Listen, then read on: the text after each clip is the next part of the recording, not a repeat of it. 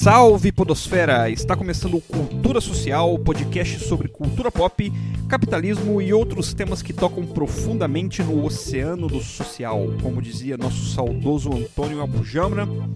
Esse podcast é criado por mim, Leonardo Zanon, e meu irmão, Gabriel Zanon. E nesse primeiro episódio falaremos sobre duas obras importantes da cultura pop brasileira: uh, o disco Sobrevivendo no Inferno, dos Racionais MCs, e o filme Carandiru, do diretor Hector Babenco. E os convidados são o professor de literatura André Ribeiro Branco e o defensor público Gustavo Samuel. Uh, considere assinar o nosso podcast no seu player favorito e curta nosso canal no YouTube. Uh, nos vemos até já. Um bom episódio a todos.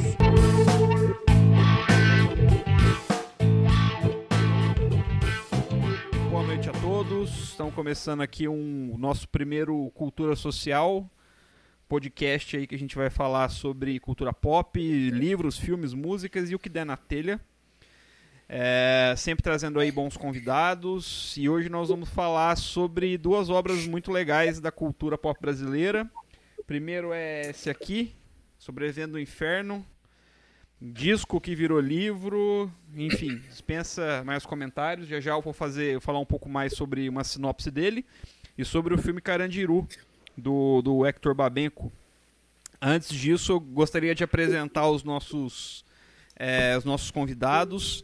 Primeiro apresentar o Gustavo Samuel, ele é defensor público, é mestrando em Direito pela Unesp, né? Direito Isso. Penal. E bastante engajado aí na, na defesa da, da parte infracional da infância e juventude, né? Enfim, muito antenado aí nas questões de criminologia, enfim. E o professor André Ribeiro, o branco, né, que é professor de literatura e redação, formado pela Unesp. Ah, e ah, é professor, como eu disse, e radialista e apresentador do programa We Rock, da rádio online barretense Touro Rock. Ah, e aí, pra. E meu irmão, claro, né? O podcast é meu e dele, Gabriel Zanon. Eu vou pedir para ele fazer uma breve sinopse aí do filme Carandiru, né? Para que ele possa, pra gente possa começar. Fica aí, a, a palavra está com você. Primeiramente, é, é, é uma boa noite a todos, né, que estão aqui. E queria agradecer primeiramente ao Léo por ter convidado aqui para participar do podcast e também ao Branco e ao Gustavo por fazer parte desse piloto aqui. Bom, então vamos lá para a sinopse. É piloto mesmo, uh... esse aqui tá cegas, esse aqui não tem nem roteiro. Vamos ver o que, que, vai, que vai sair. Sim, que é bom. Desse jeito que é legal. Bom, é, a sinopse do Carandiru é a seguinte. Um médico se oferece para realizar um trabalho de prevenção à AIDS no, no presídio... Oh, desculpa, deixa eu começar de novo. Depois eu corto isso aqui. Não, vai cortar não, vai espontâneo. Vai, o que, o que gravar vai subir. um médico se oferece para realizar um trabalho de prevenção à AIDS no maior presídio da América Latina, o Carandiru. Lá ele conhece a realidade dos cárceres, que inclui a violência e a superlotação das celas. Porém, apesar de todos os problemas, o médico logo percebe que os prisioneiros não são figuras demoníacas, existindo dentro da prisão solidariedade, organização e uma grande vontade de viver. Beleza, filme de 2003, né, Gabriel? 2003. 2003, 2003 do diretor Hector Babenco. Aí. Já Exato. tem aí 17 anos, né? E sobre nossa Sim. outra obra, que eu escolhi, é, porque eu acho que tem uma relação, é, acho que dá para é, é, relacioná-las, tem uma relação boa, é o disco Sobrevivendo no Inferno dos Racionais, disco de 1997, é, disco que foi eleito aí em 2009 pela Rolling Stones como o 14º maior disco da música brasileira. Vocês estão vendo aí na tela, desbancando aí nomes como Tim Maia, Gal Costa, Mutantes, Gilberto Gil, enfim. É um disco muito importante para o rap brasileiro e para a música como um todo, né? Disco que depois virou livro, né? Por, é, acho que principalmente por ele ter sido incluído na lista da Unicamp como leitura obrigatória. E é um retrato aí sobre a periferia, sobre é, violência policial, sobre o encarceramento, tá aí a relação principalmente com o filme Carandiru. E eu gostaria de passar a palavra para o Branco para que ele comece fazendo aí uns apontamentos por que, que essa obra, enquanto né, poesia, música, é, em termos de literatura, ela é fundamental, ela é importante a ponto de ser cobrada até em vestibulares aí. Beleza. Primeiro, boa noite, obrigado pelo convite de vocês para participação, uma honra participar aqui do projeto e tem tudo para dar certo pelo conteúdo que é muito positivo. E estou aqui com ele também, ó, mil ah, exemplar, legal. orgulhosamente separado aqui. Só uma, só uma coisa, e... só posso tentar um pouquinho. Esse, esse, esse LP saiu agora, ano mês passado, numa edição especial. Sim. Três horinhas, esgotou. Não teve mais. Foi muito rápido, muito rápido. Eu imagino, deve ser uma peça, sim, né? De... É. Porque, assim, na verdade, é o que você disse, né, cara? É, é, existe primeiro uma conexão entre literatura e poesia, na verdade, música, que é sempre é uma coisa muito inerente à outra, assim, que né, uma coisa surge da outra, de modo que muita gente, até o Vinícius Moraes, dizia que você não pode separar a produção musical dele da produção poética, e de fato né, não existe essa, essa separação, né? Porque a, muita gente, inclusive, acha que aquele pessoal que tem um, um pensamento um pouco mais conservador acredita que a poesia seja especificamente algo já canonizado, né, pelos pelos séculos, ou mesmo os mais modernos, por exemplo, Drummond, que são realmente muito significativos, Drummond, o próprio Vinícius que eu falei aqui, é, e outros grandes, e, e, não acreditam que essa linguagem mais direta seja uma linguagem poética, né? Só que, na verdade, se a gente for buscar a definição de poesia, poesia é a arte da palavra, e o rap é, a, a própria expressão do rap, reading poetry, é muito rica, né, em relação à poesia. Então, usar a palavra de maneira que não seja cotidiana, como a gente está usando aqui agora, por exemplo, usar a palavra de uma forma que não apenas o conteúdo chame atenção para aquilo que está sendo dito, mas também a forma como está sendo dito, são, são expressões poéticas. Né? no caso do rap, a gente tem uma expressão sempre muito rica, mesmo em imagens, em metáforas, né? E eu acredito que a relevância do livro como, como peça literária mesmo tenha uma relação muito forte com isso, mas também, claro, com a relação de, de visão de mundo que se transmite ali, né? Então, por exemplo, por que, que o, muita gente questiona ah, racionais na poesia?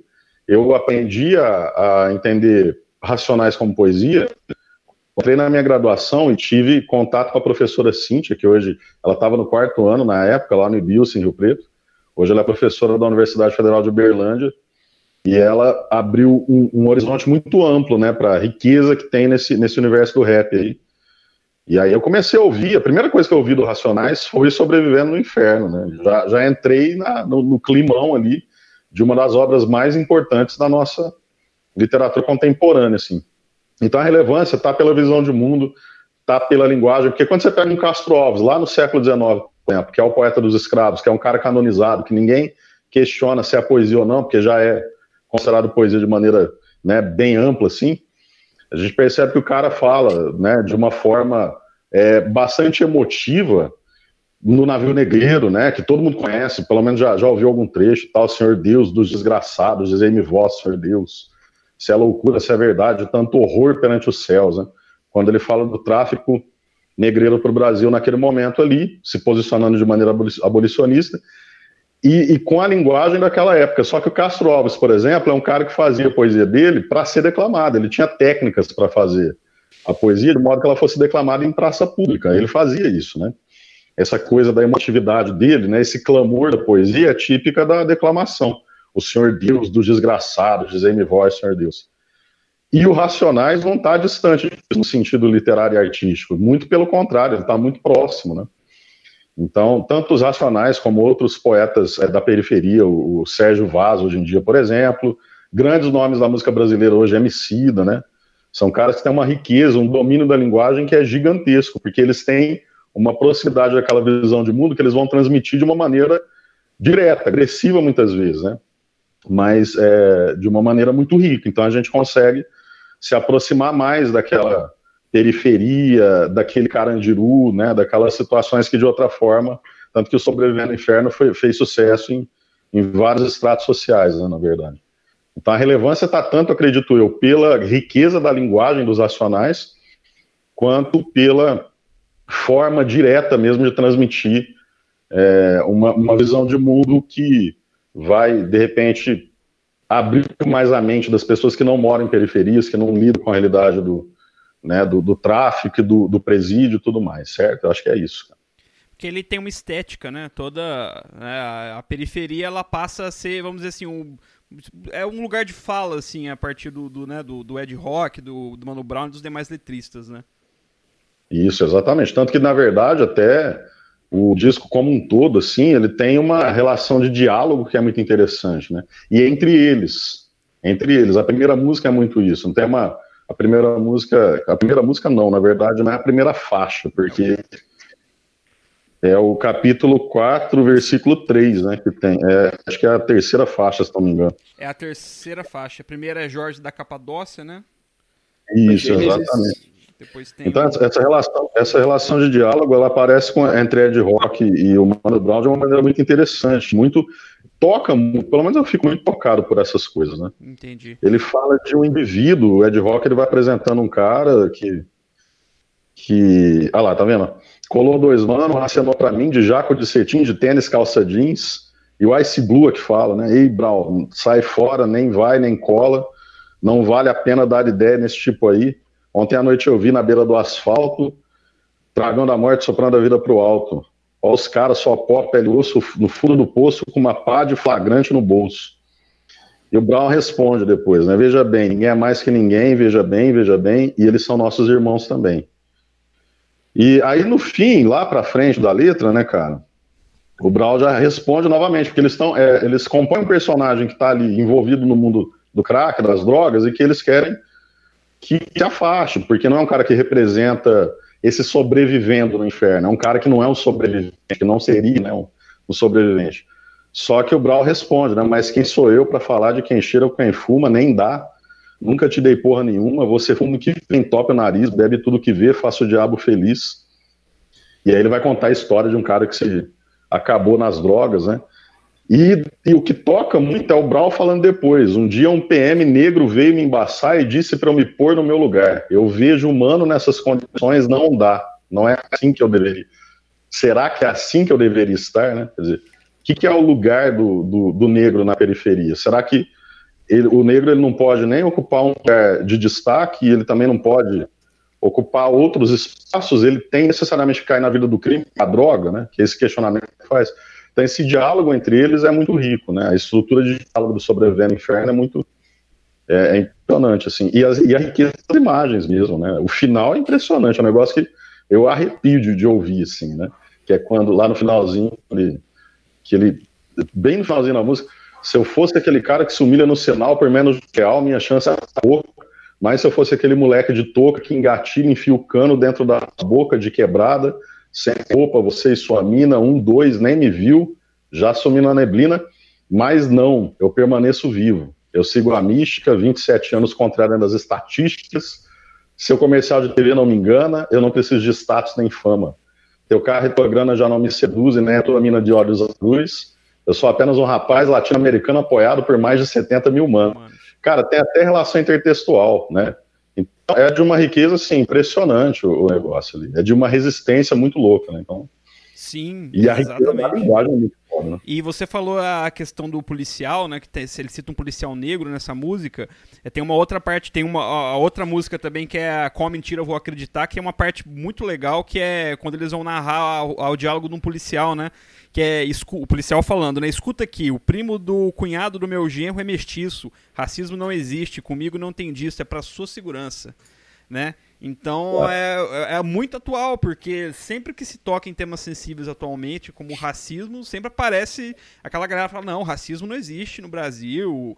O próprio presidente da Fundação Palmares, esqueci o nome dele, Sérgio. Sérgio. Sérgio, Sérgio alguma coisa. É, ele Isso. falou, de, falou esses dias, falou: oh, racismo não existe, existem racistas, né? Existem um ou outro, mas o racismo em si não existe.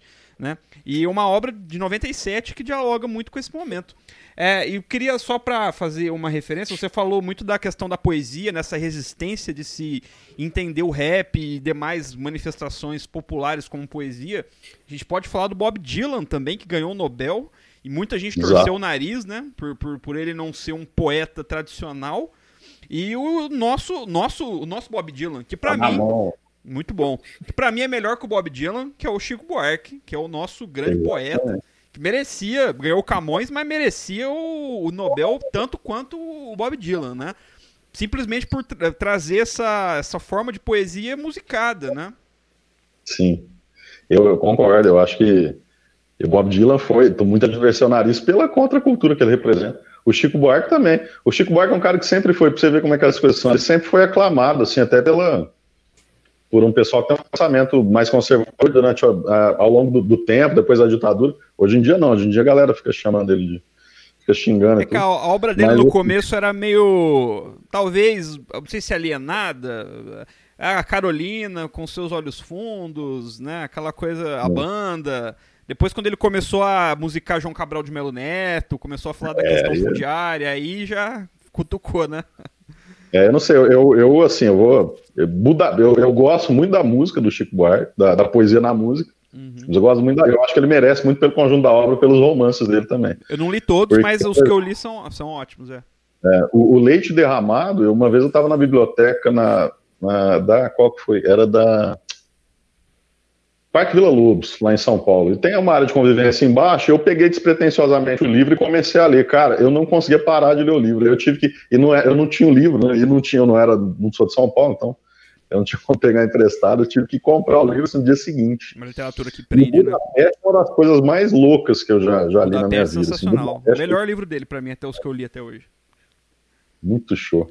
Deixa eu introduzir o Gustavo agora é, fazer uma, uma colocação assim, mas vocês fiquem à vontade para, enfim, ter, ter, é, complementar ou falar, enfim, sobre qualquer outra coisa. É, na obra do, do, do, Racionais, a gente vê muito uma questão, seria uma espécie de prisão-presença, né? A violência policial, é, a questão da a questão prisional em si, né? Ela é sempre uma constante tanto no eu lírico, como a música sobrevivendo no, como a música, desculpa, Diário de um Detento, quanto em demais faixas que sempre estão falando disso. É, como que, é, vamos dizer assim, a gente pode fazer um diálogo disso com a criminologia e como que a questão da seletividade penal, que sempre acaba na periferia, ela é, ela é, ela é, ela é levada nesse disco e também no filme do Babenco, que tem é, toda, toda a pertinência. Bom, primeiro, obrigado por me convidar. Não sei bem o que, que eu estou fazendo aqui, que eu não, não saco que muito, isso, de, muito, de música, de, de Sou amigo, amigo do Gustavo há muitos anos já. Isso, desde a, desde a defensoria. Desde a época de estágio. Ah, isso, já, já maltratei muito o Léo por aí. Mas a mas assim, acho que é, é, é importante essa vivência, essa, questão, isso diz muito sobre uh, as letras e o, o, filme, é que você vai encontrar o povo, o povo negro, o povo da, da periferia, é, principalmente nas prisões, nas, é, nos empregos mais é, menos prestigiados, por assim dizer, né, com menos salários, com mais, com mais opressão. E essa dinâmica, essa vida deles tem que ser, tem que ser contada, né? tem que ser, tem que ser é, comunicada, pensa, pensada, inclusive, através de, já que não é possível, que se nega né, esse acesso à educação formal, existem outras formas de produção de conhecimento, de, de raciocinar sobre tudo aquilo. Não só um raciocinar científico, em, em, que até isso, até na academia isso já está ficando meio obsoleto, né? Que é aquela distância do objeto com uma análise muito acurada dos detalhes, mas a, mas também envolver, né? O sentimento, o, as dores, os, os problemas, as, os desejos que que, que que permeiam tudo aquilo, né? A se a gente e aí a gente vai pensar acho que no, no diário de um detento até o finalzinho o, eles o, os racionais eles falam isso não aparece na novela né? Porque a é, novela eu, vai contar a, a história aqui, mas tem é, tem sim deixa eu abrir aqui. Tem é um, é um trechinho aí no final dela. É, a novela vai mostrar o povo esconde branco, que a novela não milionário, vê rico. Verdade peraí Verdade. Mas pode continuar, a hora que eu achar que eu. Né? Ah, e na Bahia teve uma crítica pesada, né, há pouco tempo atrás, né, de uma novela que, da Globo que se passava na Bahia. O único negro que tinha na novela do estado mais negro do país era era o bandido, né? Eu acho que é o Segundo Sol, né, da Globo. Novela Isso, Segundo Sol. Segundo Sol, né? E isso isso é, é invisibilizar, é, é deixar completamente alienada o resto da população daquelas pessoas ali, né? E aí é muito fácil você criar o estigma e reforçar ele, esse estigma de que ah, é um criminoso, é um monstro. Né? E aí se esquece que. E aí os isso é um, uma coisa que é muito presente né, na, na obra dos Racionais, ou de qualquer rapper que tem aí, de falar da mãe, que é algo que, que mexe, né, que sensibiliza e lembra, olha, nós somos humanos, né? Nós temos mãe, né? E uh, e aí isso aproxima, né? Acho que essa é um grande, a grande sacada de ter o, o Carandiru, de ter a, o Diário de um Detento, é conseguir aproximar quem não vive essa essa realidade, quem não tem um parente preso, quem não, não, não é revistado pela polícia só por causa da cor da pele, quem não tem a casa invadida aí ah, porque alguém colocou na cabeça que talvez de alguma forma, por algum motivo, a pessoa andou torto e, e então é traficante de drogas. E com a poesia, você com a poesia, com o romance, com o cinema, você consegue é, simular na, naquela, naquela pessoa que nunca vai viver isso e nunca vai viver. Eu, por exemplo, nunca vou sofrer racismo. Né? mas ser conseguido com uma obra, com uma, uma peça, com uma música, fazer a pessoa bater aquela aquela uh, aquela bad assim e virar, de porra, isso né? não deveria é, isso não deveria acontecer e se fosse comigo, né? Você conseguir transportar isso é, é essencial né, para combater o, os males que tem no cárcere. É cadeia, Sim. guarda o que o sistema não quis, esconde o que a novela não diz. Tá aqui no, no livro. Né, o, é. A Mangueira fala algo, algo parecido, né, na, no Canção de Ninar para Gente Grande, né, que é aquilo que a história do, no retrato, né, do, do retrato, tudo mais. Sim. A, e o Alessandro Barata, né, quando ele vai falar na criminologia, no livro dele de criminologia crítica, sobre os muros da prisão, né, ele fala que uh, os muros da prisão eles não são só para manter as pessoas que estão dentro separadas dos que estão de fora, mas também deixar as pessoas de fora separadas dos que estão de dentro. E esses muros de prisão eles não são é, só aqueles físicos. Você tem também transformar aquelas pessoas em invisíveis, né? Elas não, elas não, não estão ali. Tanto que existe sempre é, toda uma comoção quando há uma possibilidade de algum presídio ser instalado em alguma cidade, né? O medo da violência, tudo mais. E só que também é uma, uma lembrança, né? Aquelas pessoas indesejadas que nós tranquilamente pensamos como como monstros e aí estão enjaulados lá no lugar deles, na, na cabeça doentia né, que, se, que se produz com isso tudo.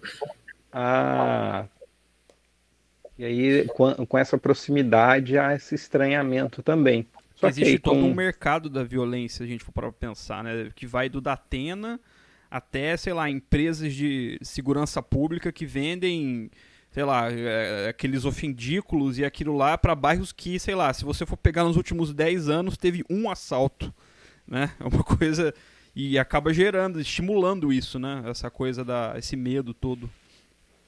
Sim, é, o medo vende e, e mais, né? Acho que essa questão aí que vocês levantaram mais cedo do a do policial negro. Esse Vixe, peraí que. Acho que o, o Gustavo travou. travou aqui. Peraí, aí voltou. É, tá ruim aqui voltou. a conexão. Voltou. Mas é, é o, a questão do policial negro lá, que, o, que é sempre levantada né, no, no dia de um detento. O,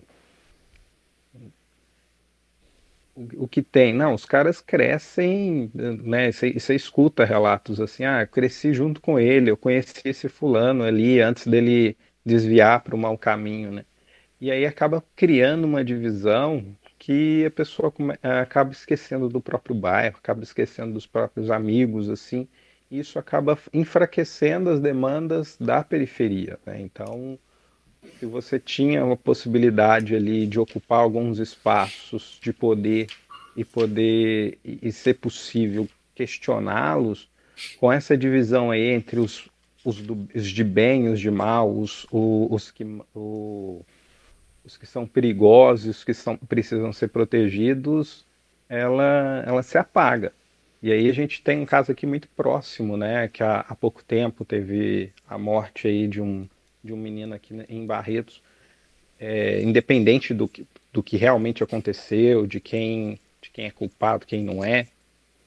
Isso aí não, não, não é interessante é, falar isso. Não é uma discussão agora. subjetiva sobre culpa, né? A culpabilidade é. Não, não, é, não é uma coisa. A gente está discutindo algo mais sistêmico, né?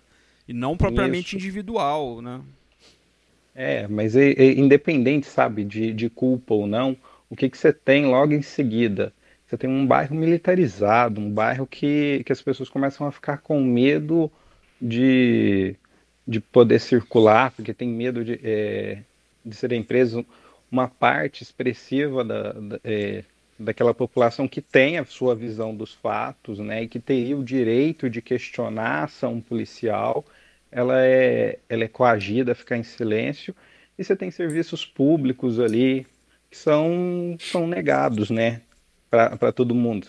O lugar ficou sem, sem ônibus por algumas semanas, né? Acho que uma ou duas. O estado policial afeta um todo, né? Não é apenas a é. questão é. da liberdade de locomoção, acaba sendo um geral, né? É, e isso é voltado para quem é perigoso, né? Para quem é, para quem sempre foi formado como o que sustentava o país e que se saísse dessa equação desse joguinho, destrói tudo, né? O povo, principalmente da periferia, o povo negro, é, é quem construiu efetivamente o país com a escravidão. Exatamente. E aí é, é, depois é, é jogado para a desgraça com, com a pseudo-abolição né? e o fim da, da monarquia.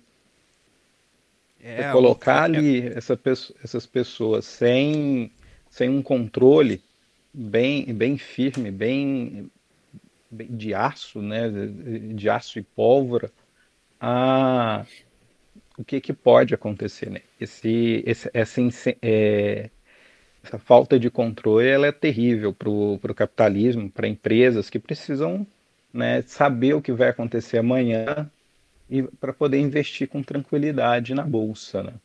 É, vamos pensar assim, né? A massa, a grande massa carcerária no Brasil, ela, ela, eles, eles, ela adoraria ser explorada pelo capital. Eles adorariam ter um emprego, né? Eles não têm. Por, é, vamos dizer assim, é, por não ter condições mínimas, né? É, acabam ficando invisibilizados, né? Tem que produzem essa, essa, essa gigantesca população carcerária no Brasil, que é um mito essa coisa de impunidade no Brasil. A impunidade ela pode ser primeiro que a impunidade eu acho que ela é pressuposto de qualquer sistema penal. É impossível se prender tudo e todo mundo por causa da cifra oculta, né? Agora mesmo aqui nesse bairro deve ter gente vendendo droga, não tenho dúvida disso. E que isso jamais será visto como estatística. Mas que é, a própria, essas próprias mega operações, como por exemplo Lava Jato, desde o mensalão em 2012, né? Elas vêm produzindo um efeito político, na minha visão, que despolitiza muito a questão prisional, né? Porque dá a impressão de que agora a injustiça que era aplicada aos pobres são aplicadas agora aos ricos, né? Dá a impressão que nossas cadeias às vezes estão, estão cheias de empresários, cheias de delatores e políticos, sendo que na verdade, né, isso nem sei lá, 0,1% dessas pessoas são presas. A grande maioria é por crimes, e o Gustavo vivencia isso, né? Ele pode confirmar. É tráfico, pequenos varejistas e crimes patrimoniais, né? Em geral é o que se prende. Né? Protege-se muito mais o patrimônio do, do que propriamente a, a, integridade física, por exemplo, né? É, você vê, o, geralmente quando tem um, tipo, prisão de duas, três pessoas de tráfico, 50 gramas de cocaína e 200 de maconha, para dizer que é uma, uma grande operação aqui em Barretos. Você vai usar no mínimo, no mínimo, umas, uns 6, 8 policiais. 6, 8 policiais para pegar uma, um, um miserê de droga, que perto do que os caras vendem isso é nada. Lógico. Talvez prender duas, três pessoas, que na grande maioria das vezes são usuários e e vendedores ali estão no, no, meio do caminho. É, parafraseando o Mano Brown, é traficantes, homicidas, estelionatários e uma maioria de moleque primário, né? Que ele fala no, é. no Diário de a, moleca, é, a molecadinha pega aquilo lá, aí o policial tem que ir, eles têm que parar, ir, fazer depoimento, ficar duas, três horas perdidos lá na, na delegacia, sem contar todo o, o, o e aí, se você quiser fazer merda ali, é só você ficar é, ligado, principalmente em cidade pequena. Ó, teve alguma operação de droga? É o momento perfeito para fazer, fazer algum crime é, pior em alguma outra localidade. Você está com boa parte do efetivo ali sendo usado. Para quê? Para pegar duas gramas, três, quatro gramas de cocaína na cueca de algum moleque.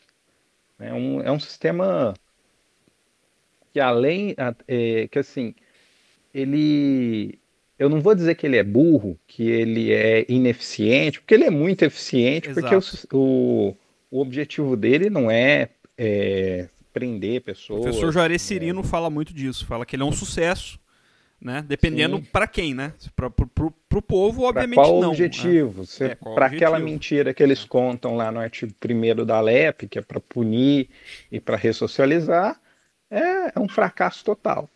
Mas para isso, né, para esse controle do, eh, dos corpos, especialmente dos corpos negros, ele é um, um sucesso total. Verdade. E só para colocar mais uma, uma, uma, colocação em relação ao, ao capítulo 4, versículo 3, é, você falou muito de ocupar os espaços, né? Que a, a poesia, a música, o cinema, ele acaba vamos dizer assim, dando voz a esses espaços que são naturalmente silenciados. E aqui na. Ele começa a música assim, né? 60% dos jovens de periferia sem antecedentes criminais já sofreram violência policial. A cada quatro pessoas mortas pela polícia, três são negras. Nas universidades brasileiras, apenas 2% dos alunos são negros. A cada quatro horas, um jovem negro morre violentamente em São Paulo, né? Isso já está um pouco datado, obviamente, tem mais de 20 anos essas estatísticas, mas eu acredito que a coisa não tenha melhorado muito em muitos aspectos. E fala um pouco sobre a representatividade, né? Eu acho que do, por exemplo, dos negros, é, nas estruturas de poder, no, você falou do, do, dos negros policiais, mas os negros promotores, juízes, ainda assim é uma minoria, né? Defensores também, ainda assim são poucos, né? Sim, e, e ainda tem que ver o que, para que, que é essa representatividade, né? Você tem aí algumas frentes aí para nada. O, a gente citou o Sérgio Camargo, né? Para quê? Para que ter um Sérgio Camargo na vida? Não vai ser para o povo negro não serve de nada. Exatamente. Você né? tem uma então, ministra mulher como a Damares, por exemplo. Pois é. Então Qual tem é? que ter vindo, tem que ter um projeto político ali, aí e isso, né? Um, um mesmo um carandiru da vida, um um sobrevivendo no inferno da vida tem, traz um, um, pouco isso, né? O, o, o Emicida também, em, em, alguns momentos, né? Mas o que eu, o que eu acho que alguma coisa que eu estava lembrando agora, e tentar não falar demais, mas essa questão do. E aí puxando um pouco para o Carandiru, essa, desse papel de denúncia aí, né? Esse grito forte, ó, 60% disso, ó, a cadeia é assim, tá lotado, blá blá blá, olha como é que é, esfrega na sua cara na hora de passar na tela quente, como é que é uma prisão. O... Isso, é, isso é muito importante, porque, sinceramente, eu, enquanto defensor, trabalho com, na coordenação da VEC aqui da região, na defensoria, então uma boa parte Gustavo, acho que travou. Um tempinho aí. Falei. Aí, voltou, voltou. Pois é, mas falando aqui do o que que acontece, a gente não tem condições de, de provar o que acontece lá dentro. Não tem condições de, de fiscalizar aquilo lá. O meu trabalho é esse, boa parte dele é esse. Ah, tem que tá tendo um, sei lá, alguém bateu em alguém lá, alguém estava estimulando sua, uma, li uma carta nesses tempos atrás aí de uma, uma penitenciária aí, tinha um, um, uma violência psicológica tão fodida que tinha gente se matando tent, ou tentando se matar. E é impossível, você não consegue provar. Né? E mesmo quando você consegue provar, o juiz não vai ver daquela forma. Vai falar, ah, não, foi algo eventual, ou se não, ah, não tem prova disso, então a gente não pode fazer nada, ou foi algo que passou e não se repete mais. E porque, porque é impossível, porque tem as paredes ali, você não tem condições de vigiar aquilo. Na pandemia isso piorou e a defensoria, né? A defensoria é, é, é minúscula perto de tantos problemas. Né? E, com, e ainda tem o pior, que é mesmo quando você consegue provar, mesmo quando você consegue escancarar, ninguém consegue ver. Né? Pô, é óbvio que o negócio parece Parece não, é um calabouço aquilo lá, né? Onde cabe Serra Azul. Tem 871 vagas, tem 1.820 e poucas pessoas no lugar. Pô, o tem é sempre, é sempre aquele clichê, né? Quando a gente observa isso aí. Né? É sempre aquele clichêzão, né? De alguém comentando assim, ah, mas se, se, se tem 2 mil é porque cabe 2 mil. É um clichê, né? Do, do que o pessoal comenta tudo. É um pessoal completamente desconectado dessa, dessas realidades todas. Né? Né? E aí, quando você vira e fala, ah, você ficaria lá, a pessoa, não, mas eu não cometi crime, não quer ir para lá, não comete crime, né?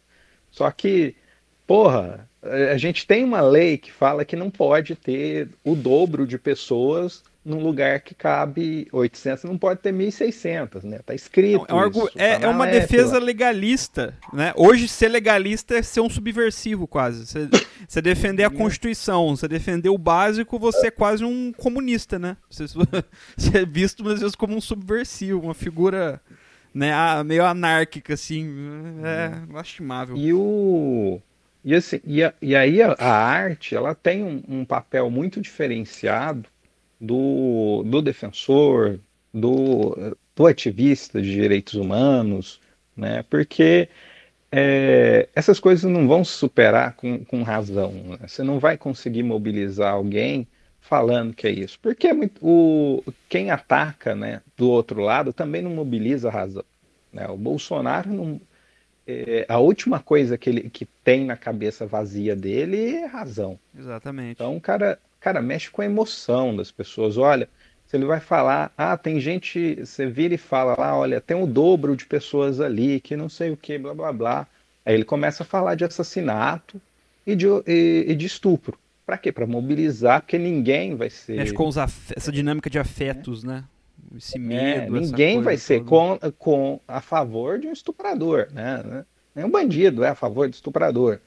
E é homem é homem, mulher é mulher, gente... estuprador é diferente, né? Como diz a, o Diário de Detento. É, e, e, aí, assim, você também, né, mexer com isso, né? O, a, a poesia, você, você fazer aquilo, você refletir por outras formas que não seja a razão, é muito importante, até para criar uma política pública. O que, que você tinha falado, Branco? Desculpa. demais. Não, falei que o Castro Alves, lá no século XIX, com as técnicas que ele fazia para declamar a poesia, ele fazia isso justamente pela emoção, né? A poesia dele é extremamente emotiva, assim como o rap tem uma resposta agressiva e emotiva hoje também, para tentar mobilizar por esse lado, né? Exatamente. Vou introduzir o Gabriel agora na, na conversa e vou fazer uma colocação aqui, uma provocação para ele. A gente está falando aqui de obra de arte, estamos falando de poesia, de cinema, música, mas nós temos um, um, um efeito, efeito tropa de elite. Né? Não sei se vocês já captaram o que eu quis dizer com isso. Né? Que é Sim. quando um filme é para ser um filme de denúncia e ele vira uma é, ode. Né? O Capitão Nascimento, em vez de ser um anti-herói, em vez de ser um Walter White, ele é o herói. Dead, vira um herói. Né? As pessoas comemoram, né, assistem o filme, né, e a, beleza, né, a polícia faz isso, mas tá, tem que fazer mesmo, tem que torturar mesmo, enfim. E eu queria que o Gabriel comentasse um pouco sobre isso e sobre o que mais que ele quiser também, sobre o, o filme e sobre o álbum Sobrevivendo no Inferno. Hum. Bom, eu vou puxar um ponto que o Gustavo tinha falado sobre essa, essa demonização dos, dos criminosos, dos presidiários né, que estão lá dentro que o Carandiru, o filme de 2003, ele aborda bastante. Uh, o médico, ele, ele chega na cadeia, ele não fica muito confortável com aquela situação, mas ao longo do filme ele vai se desenvolvendo e é, vendo que tem várias histórias dentro da prisão. E não é só um lugar onde são seres humanos horríveis que fizeram, obviamente, alguns fizeram coisas erradas e estão ali porque fizeram coisas erradas. Só um pouquinho, o Gustavo só tá que... ouvindo? Gustavo tá ouvindo? Alô? Acho que só o vídeo caiu. Pode continuar. Uh, então, é, o filme ele, ele mostra isso de uma maneira uh, apresentando várias histórias e vários pedacinhos de histórias de cada pessoa que, estão lá, que está lá dentro. Então, você percebe que são pessoas normais. É o que o Gustavo também tinha falado sobre a mãe dos criminosos. É, o filme tem muito disso, das mulheres, das, da figura materna para os prisioneiros, que é muito importante. E, e, realmente, aquele, aqueles muros gigantescos e tudo isso, como é que o filme aborda, eu acho muito interessante porque ele humaniza mais o cidadão que está lá dentro. E outro ponto também é sobre a violência policial. No final do filme, bom, acho que todo mundo já sabe o que acontece no Carandiru. Ah, filme uh, de ah, mais de 15 anos pode dar spoiler, né? Tá liberado. Uh, precisa... Mas também no, no Carandiru a história é real, né? Uh, os os policiais entram e saem atirando em tudo. Então, mesmo algumas pessoas discordando do filme, achando o filme talvez um pouco é, subestimado, não sei se esse, esse adjetivo é certo, mas uh, o pessoal, eu, eu acho que ele cumpre seu papel de mostrar que os prisioneiros eles são pessoas normais, pessoas que têm a sua própria vida, que querem sair dali um dia, que querem uh, superar todos os crimes que estão ali. E também, é, a gente falou aqui sobre racismo, sobre preconceito, a maioria dos presos que estão dentro do presídio são negros. Os atores mesmo são vários. E também os crimes que os negros cometem, isso eu acho que talvez seja até um erro do filme, ou é, que eles mostram que os crimes cometidos pelos negros acho que são mais, uh, mais é aterrorizados, mais pesados do que os do, dos brancos. Eles passam um pouco de pano, eu achei. Tipo, tem o personagem do Wagner Moura, que eles falam: ah, eu não cometi nenhum crime tão violento, eu não matei ninguém, eu tô aqui por outro motivo. Então, talvez esse seja um ponto negativo do filme. Não, Mas, tirando isso. Né? Isso, exatamente. Tirando isso, acho que o filme realmente cumpre com seu papel de mostrar para a sociedade todo, todo aquele problema que teve no Carandiru. Ah, fora a violência, os problemas de, né, de você jogar 7 mil pessoas numa prisão que cabe 2 mil. É complicado essa, é, essa coisa que acontece aí no Brasil. É, a gente precisa lembrar que o filme é dirigido por um homem branco, enfim, é que não sofre racismo, que e, e, e, claro, ele pode. Eu não. É, eu tenho algumas ressalvas quanto a essa tese do lugar de fala, como a, a Djamila Ribeiro propõe. Porque, primeiro, é aquilo que o Gustavo falou, né? Você ter um negro, ter uma mulher, ter um homossexual, por si só, pode ser até pior, né? Eu acho que se não tiver um projeto político por trás e um discurso crítico, né, é simplesmente é chovendo molhado. Mas eu acho que ele tem bastante a dizer e eu acho que esse filme, diferente do Tropa de Elite, o Carandiru, ele tocou mais na ferida, né? Eu acho que a galera não saiu comemorando o final do filme, né, com uma coisa, né, uma coisa legal, uma coisa bacana. E eu queria uhum perguntar agora pro Branco e pro, pro Gustavo. Começar primeiro com o Branco para seguir a ordem, para seguir a roda. É, a gente vê no, no, Sobrevivendo no Inferno e no filme, Branco, uma coisa religiosa, né? É, o, o, livro ele tem uma estrutura. Começa com Jorge da, Jorge da Capadócia, né, uma referência a, a, São Jorge. Depois ele tem Gênesis, também uma coisa que remete à Bíblia, capítulo 4, versículo 3, e em todo momento é falado disso. E no filme também, né? O personagem daquele aquele rapaz careca forte que encontra no final a redenção ali através da igreja. Eu queria perguntar pro Branco a, esse, essa influência da, da religiosidade na obra dos Racionais e no filme, e depois passar a palavra para o Gustavo e perguntar para ele como é a realidade hoje nos presídios, ele que tem uma vivência prática, é, pastoral carcerária, enfim, o papel que eles desempenham na, na atividade prisional e na, nessa redução de danos desse sistema tão desumano. É isso aí. E, inclusive a capa do sobrevivente traz a cruz ali, né?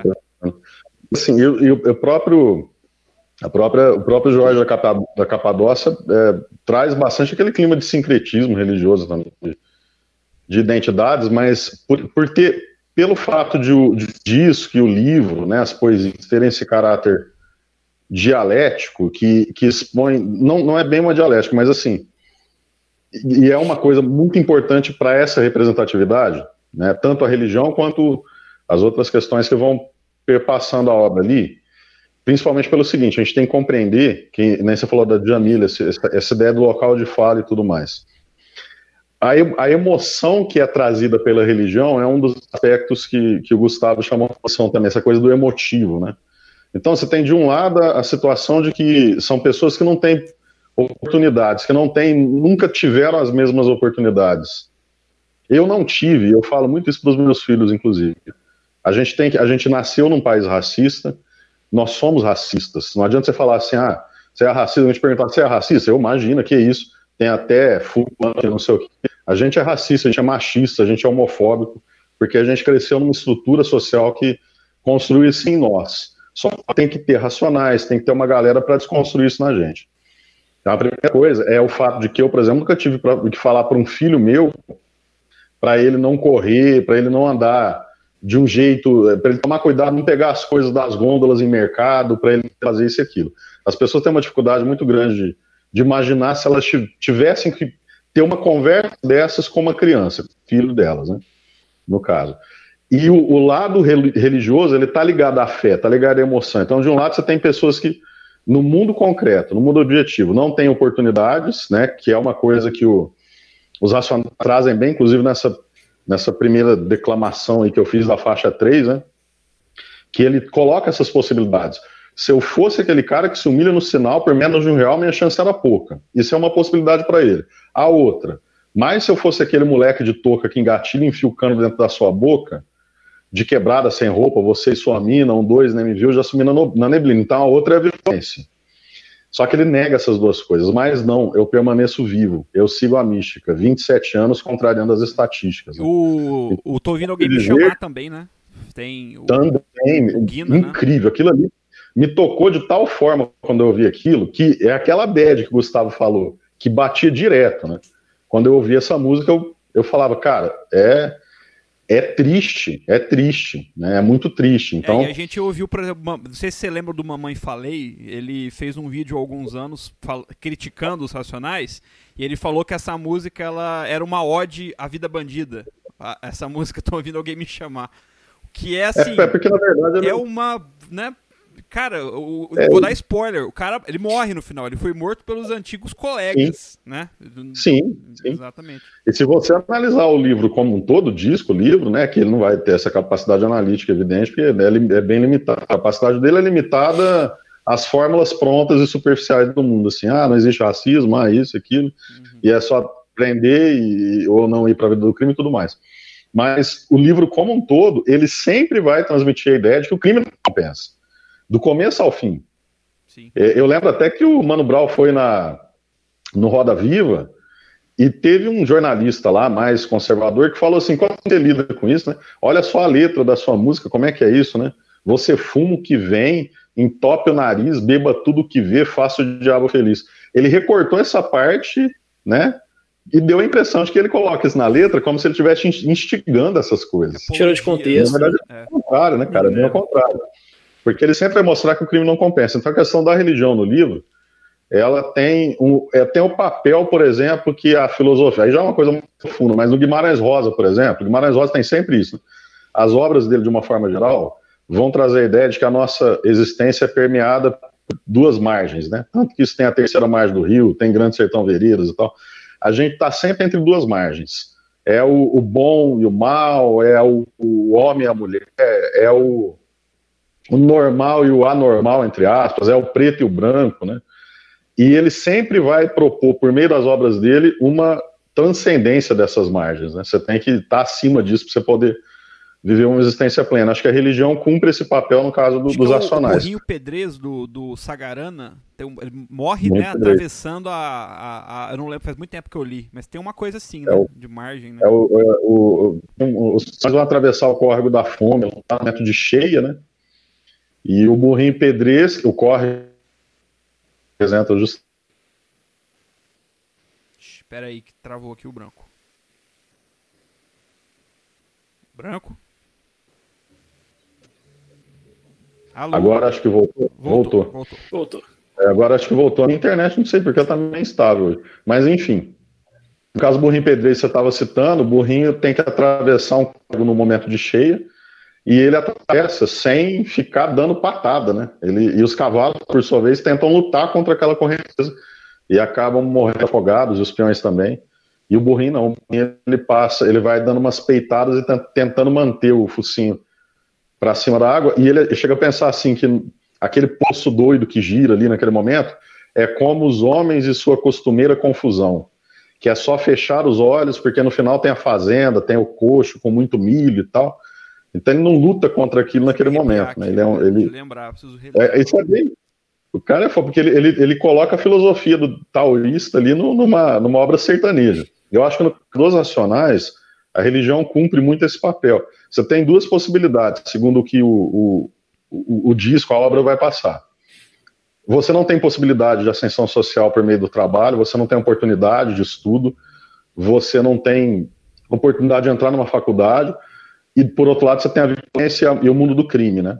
Eu acho que a religião, no, no caso do livro, cumpre esse papel de transcender, né? De, de ter um lado emotivo, assim, para mostrar que são seres humanos, apesar da religião ser uma coisa ligada ao divino, mas que humaniza também essas pessoas, assim como no caso da, da do que o Gustavo falou e tudo. Perfeito. E, Gustavo, questão da, do papel das igrejas, do papel da religiosidade nos presídios, enfim, como que isso, como que isso, é, como que isso acontece na prática? O que, que você tem a falar? É, assim, ela tem, a religião, ela tem é, diversos aspectos, né? Ela pode ser um negócio, como é no, algumas seitas aí neopentecostais, que, que trabalham com, com a ideia de que ó, através da religião você vai conseguir né, seus, seus bens, inclusive materiais e imateriais, né, que aí Deus vira um negócio. E você tem também uma, uma tradição muito forte dos é, e aí se destacam aqui né os, os católicos no país que é a, a, a pastoral que tem um pouco é, vem também a gente tem que lembrar também da história de né, de contestação da igreja no da igreja católica aqui na, na Latinoamérica né a gente tem o Padre Romero o Padre Camilo Torres e na, na Colômbia, na Nicarágua. E aqui no Brasil você tem essa. A gente teve alguns ensaios né, de auto-organização dos presos de uma maneira maior, que aí acaba com essa coisa aí esquisita, diferente, que é que, que é o PCC, que é o Comando Vermelho, que é hoje, sei lá, para mim, hoje eles são mais um, agências reguladoras do crime do que organização de presos. Apesar acabou com o crack, é verdade? Acho que o Drauzio Valera falou uma vez, né? O PCC acabou com o crack nos presídios, é verdade? É, não tem, você não, não usa crack lá, né? Mas a, mas também é, hoje acho que não é, é, é, tem muito as transições, né? Tem alguns livros, só que eu não, eu sou bem ruim de gravar nome e tudo mais, mas tem, a, acho que o livro A Guerra que trata um pouco do PCC, ele vai trazer um pouco das transições de quem de é, de quem comandava o PCC e aí acaba um pouco perdendo aquela ideia inicial. Tem muita ainda a sintonia das gravatas, as, as sintonias ali protegendo as, a, as famílias no, dos presos, mas só que tem muito ainda do, do negócio, né, da troca, da venda, né? não é algo para se romantizar. E você tem uma, uma experiência das igrejas, e aí a, a pastoral carcerária se destaca, né, de, de se envolver com a questão da dignidade, de ter a noção do é, de que é preciso, né, que o, a, ali a igreja tem que proteger os mais os, os, os rejeitados, né, uma ideia do, daquele, dos primeiros cristãos, da própria do, dos próprios evangelhos. Você também tem e aí acho que não, a gente não pode diminuir nesse né, potencial, é, é, essa questão que é aquilo de transcender, né?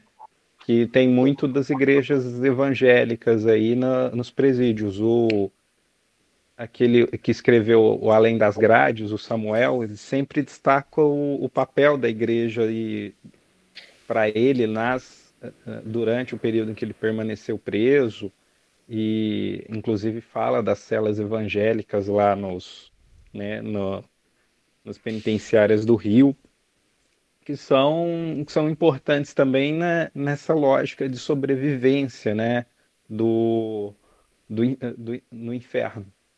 E é, e é como tudo, né? Religião é algo muito contraditório. Acho que até estava pensando nisso agora, apesar de todas as críticas que merece né, essas ideias de lugar de fala e de da Djamila e etc estamos muito homem branco aqui discutindo um assunto né, de, razão, de, né? de, dessa magnitude, né? Vamos trazer, os racionais, trazer os o, o Carandiru, né? Alguém como como alguém como Samuel, alguém como alguém que, que trabalha também, que, que viveu isso na periferia, cresceu. Eu, eu cresci ali num, num espaço de classe média baixa lá, filho de professor, mas sempre tive mais ou menos tudo que eu precisava. Acho que não, nunca vivi muito essa, essa realidade. Né?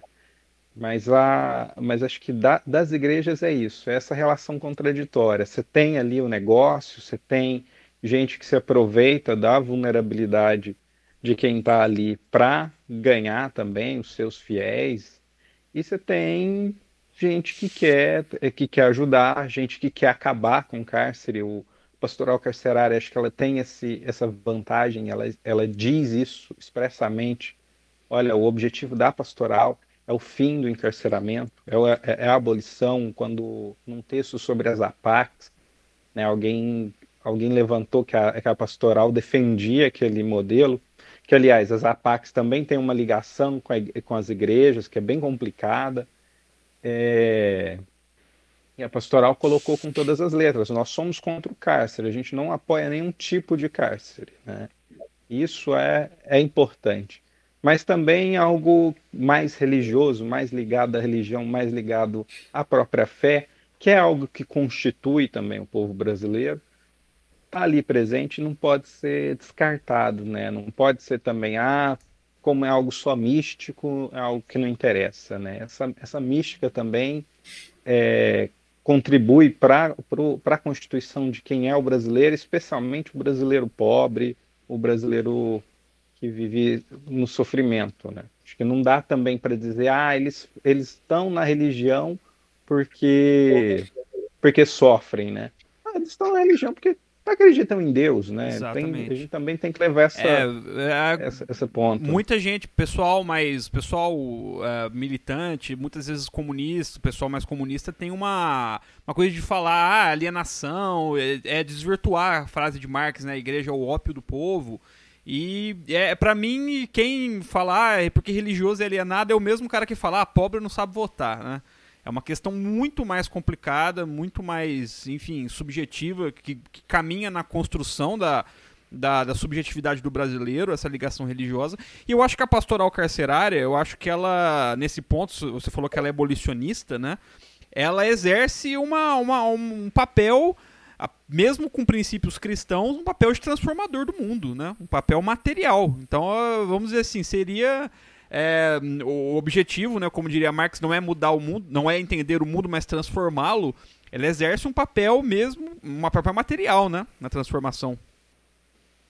Mas acho que o cristianismo isso tem esse papel, né, de tra transformador, né? É, a gente vê isso desde Guerra de Canudos, né, que sim, tem um sim. fundamento religioso muito forte, né? Tá aí um tema interessante para se falar, hein, pra gente conversar. É.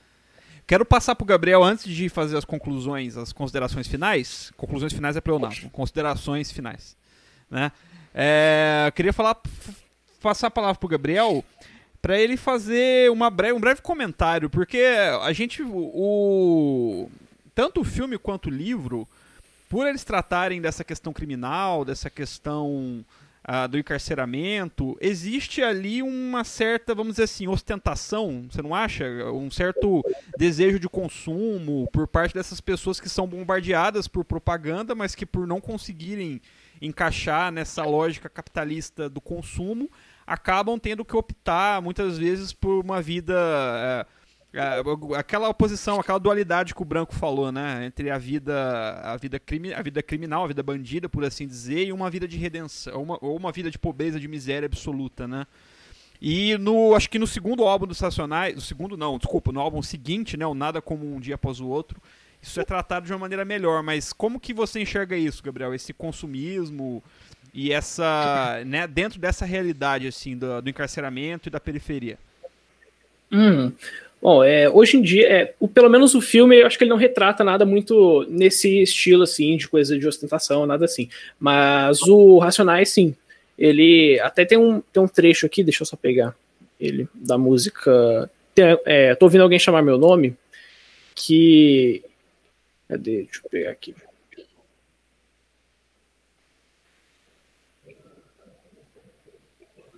Ah, não, é o capítulo 4, versículo 3, que até o Branco, o Branco falou, que é aquele trecho, se eu fosse aquele cara que, que, que se humilha no sinal por menos de um real, minha chance era pouca. É bem isso mesmo, tipo, uh, o cara que ele não tem a chance, ele vai correr atrás do, da, da, criminalidade para conseguir comprar as coisas que ele vê, uh, os brancos e até o pessoal de classe mais, classes mais altas uh, consegue, com, conseguem comprar, e ele acaba fugindo para esse esse lugar, para a criminalidade e correndo atrás disso de uma forma mais desonesta, assim por dizer.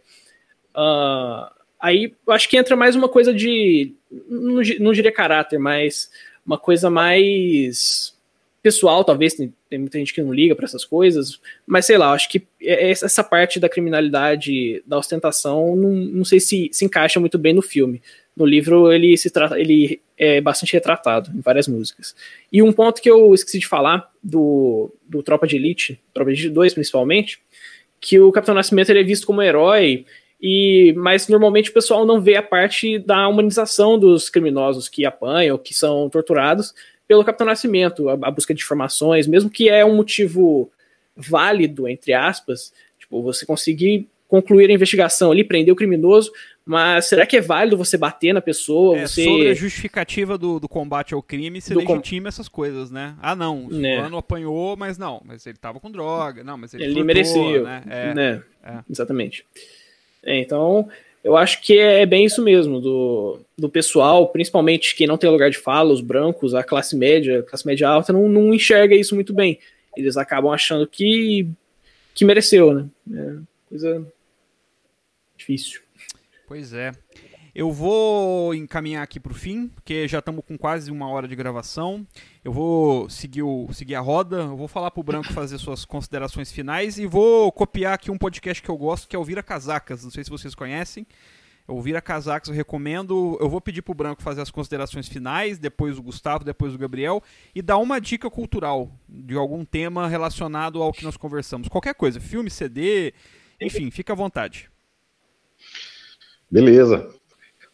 É, eu achei muito rico aqui. Só acho que é uma questão.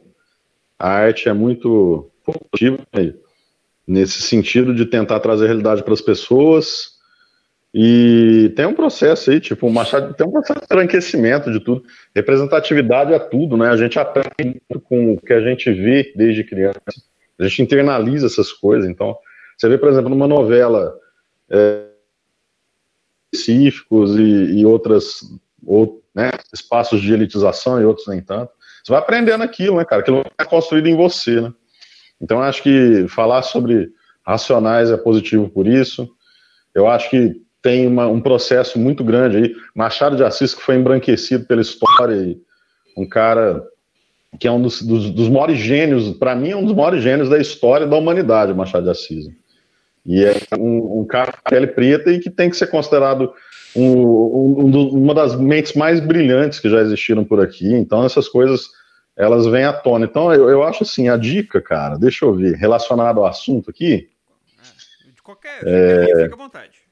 Precisa ser relacionado eu, ao assunto vou... também, não? Pode ser uma dica de cultural aí que você acha importante. Você acha aí de grande. Vou...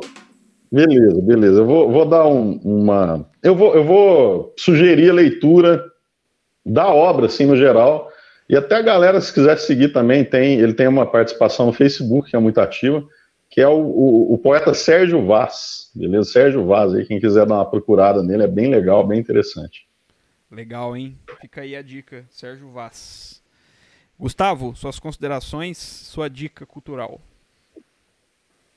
É, não tem muita consideração, não, porque já falei demais, mas como como dica aí de leitura, tudo mais, principalmente nessa pegada do que a gente estava falando de, né, de alteridade, de se sentir no, no outro e, e conhecer um pouquinho da realidade da, do, da pessoa encarcerada, eu vou indicar aqui um livro que eu comentei ao longo do, do podcast, que é do, do Samuel, o Além das Grades. Eu acho que. Deixa eu ver aqui o nome dele direitinho, que eu sempre confundo. Samuel Lourenço Filho. É, depois Você eu ponho na descrição livro, certinho do podcast. É, lá na, na Multifoco, na editora. Ou se não, você joga, procura ele no, no Facebook, manda uma mensagem lá, às vezes ele demora para responder, porque é meio bagunçado, mas ele manda direto para você lá, com, com, troca de depósito bancário, essas coisas, porque é bem artesanal né, o, o livro dele mas é muito foda. São pequenos continhos ali, pequenas crônicas da, da vida dele lá.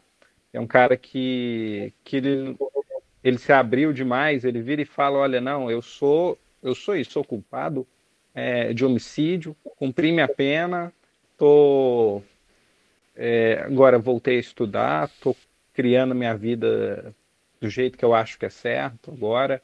E, e, é bem bacana o livro, que ele, apesar dele se abraçar assim nessa, nessa vida nova, longe da, das prisões, longe da, do, do crime, né? É, ele ele não renega toda a história dele, né? Ele abraça a história também. Então isso é muito importante, né? Para essa ideia de que não são monstros, não são só monstros ali. Acho que né? Não dá para dizer. É, o povo gosta muito de falar, ah, tá com dó, leva para casa, tudo mais. Mas uh, todo mundo tem um, um pouquinho de monstro ali e alguns fazem merda e aí precisa, não, não diria que precisa, mas acaba tendo a, a, a prisão. Mas isso também não, não os invalida enquanto seres humanos, né? Acho que eu, eu já falei muito isso em outros lugares, né? É, as pessoas não existe o direito de que o outro não é, ao que o outro não exista, né? Então, recomendação aí além das grades do Samuel. Falou. Muito legal, muito bom. Fica anotada aí a dica. E Gabriel, suas considerações e sua dica cultural. Uh, considerações, é mais um agradecimento, na verdade, agradecer a todo mundo que está aqui uh, principalmente o Léo, né, que me convidou, e o Branco também, que foi meu professor de literatura aí durante o ensino médio, um grande professor que me ensinou bastante uh, vários movimentos, várias coisas sobre cultura no geral. Uh, e demais é só isso mesmo. E minha recomendação, minha, minha dica cultural de hoje vai ser Divinas. É um filme francês da Netflix, de 2016. Olha. Ele fala bastante sobre isso, sobre a criminalidade, sobre a amizade também. É, são, duas, são duas adolescentes, é uma negra e outra branca, que elas entram no meio no, no ramo do, da criminalidade, do, do tráfico, uh, em busca de, de ostentar aquilo que a gente comentou antes, de conseguir tudo aquilo que as outras pessoas mais bem favorecidas conseguem. E eu acho que ele é um filme muito rico, que ele, ele também não romantiza a criminalidade, não. Uh, ele não dá um, ele não fala para você fazer aquilo, ele mais critica do que do que incentiva. Então eu acho que ele é um filme muito rico e também muito muito bom aí para vocês assistirem, que é uma recomendação bem bem legal. Boa. 2016. Maravilha. É, eu vou encerrando aqui também minhas considerações finais. Eu também acho que eu não tenho muito mais a acrescentar de tudo que foi dito. Eu só tenho a agradecer demais ao Branco Uh, professor do Gabriel e foi meu professor que me despertou para literatura, né? Eu comecei a gostar de literatura graças ao Branco. É... E eu me legal, lembro do, do Gregório de Matos. O, o, me, me, puxou aqui agora um poema do Gregório de Matos, o que o Gustavo falou, essa coisa de que todos somos ruins, todos somos maus no fundo, que é o aos vícios, né? Que ele fala: todos somos ruins, todos perversos. Só os distingue o vício e a virtude, de que uns são comensais, outros adversos. Poema aos vícios aí, que foi musicado pelo Jardim Macalé. É, no ano passado, num, num, num disco bem legal. E ao Gustavo Show. agradecer também, que, enfim, é um, um cara fantástico que eu tive a oportunidade de trabalhar, um, uma pessoa muito preocupada com os direitos humanos, enfim, um excelente defensor público, que a gente criou aí uma amizade, a gente criou aí em comum uh, é, nossa, nosso posicionamento. Eu acho que você é um abolicionista, assim como eu, um abolicionista prisional. Eu acredito que sim. Né? Acho que nós temos que ser abolicionistas, mesmo que seja como um horizonte a ser alcançado um dia né? E agradecer, agradecer muito sua presença, sua disponibilidade para estar aqui. A, a Gabriel, claro, meu irmão, por a gente ter idealizado isso daí, ter finalmente tirado do papel. Fazia tempo que eu queria falar um pouco, eu quase, né, principalmente com a pandemia, né, a gente ficou um pouco distante desses círculos sociais, dessas discussões, e eu sinto muita, muita falta disso. E eu acho que foi do caralho, assim, desculpa o palavrão, mas foi muito bom poder conversar com vocês. Eu acho que foi enriquecedor. E a minha dica cultural para encerrar, a lenda do Gregório de Matos, né?